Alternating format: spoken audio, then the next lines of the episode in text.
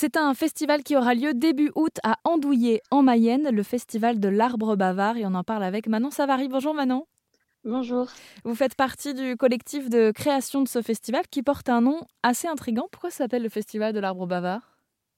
C'est un peu par hasard que c'est arrivé. À la base, en fait, on avait envie, euh, à la création du festival, de créer une sorte de balade sonore, euh, voilà, euh, le long des chemins creux d'Andouillé, où il y a beaucoup d'arbres un peu impressionnants.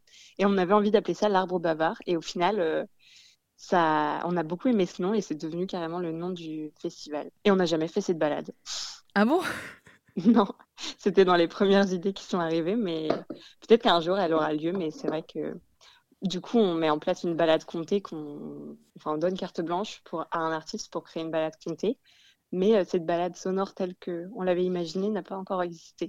On sera peut-être dans les, dans les prochains projets. Mais effectivement, j'avais vu qu'il y avait une euh, balade quand même euh, effectivement comptée et qu'il y avait une, grande place à la nature quand même lors de ce festival, non? Oui, bah déjà c'est un festival qui se tient en plein air et nous, on est dans un paysage plutôt rural, campagnard, champêtre à Andouillé. Donc, c'est en Mayenne. Donc, tous les espaces scéniques, en fait, sont situés dans un champ, en fait, où il y a, y a des espaces un peu plus clos. Mais, mais oui, la plupart des spectacles, du coup, jouent dans le champ, sur l'herbe, etc. On a une grande scène qu'on installe pour le concert du samedi soir, mais mais oui, on laisse aussi une grande place à la nature et puis aux soins de l'environnement aussi. Donc, on, en parle beaucoup. Et l'idée donc euh, principale de ce festival, c'est de mettre en avant des créateurs émergents, des artistes, donc de mêler la nature à la culture? Oui, tout à fait. C'est un festival qu'on a créé dans le but de soutenir euh, les jeunes créateurs et créatrices et en fait les artistes euh, émergents qui sont à des endroits euh, soit à la fin de leur formation, soit encore en formation, en tout cas au début de leur carrière professionnelle, quel que soit l'âge qu'ils ont. Et on essaie en fait de leur donner bah, une plateforme à la fois de création et de diffusion euh, avec euh, les moyens qui sont les nôtres, mais voilà, d'apporter, d'être une plateforme d'expression pour, pour euh, ces personnes-là qui sont souvent dans des endroits un peu traîtres de euh, pas euh, amateurs, mais en même temps pas assez professionnels pour entrer dans les réseaux culturels qu'on connaît habituellement. Donc, c'est souvent une période compliquée. Donc, on essaie de se placer à cet endroit-là pour apporter du soutien et, et mettre en lumière leur travail.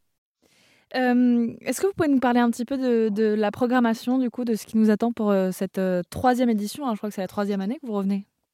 Oui, c'est ça. C'est la troisième édition cette année. Et comme les autres années, là, on accueille une dizaine de spectacles, donc je crois 11 spectacles en tout et euh, un concert euh, qui aura lieu le samedi soir. Et en gros, euh, le principe du festival, c'est que chaque spectacle dure entre une demi-heure et une heure, et chaque spectacle joue deux fois par jour, le samedi et le dimanche.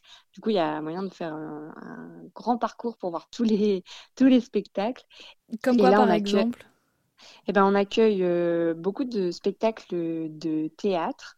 Voilà, notamment, on a un spectacle qui s'appelle euh, Rocky 6 par euh, la compagnie Le Sœur, qui mm, parle d'une jeune fille qui boxe et qui découvre qu'elle est intersexe.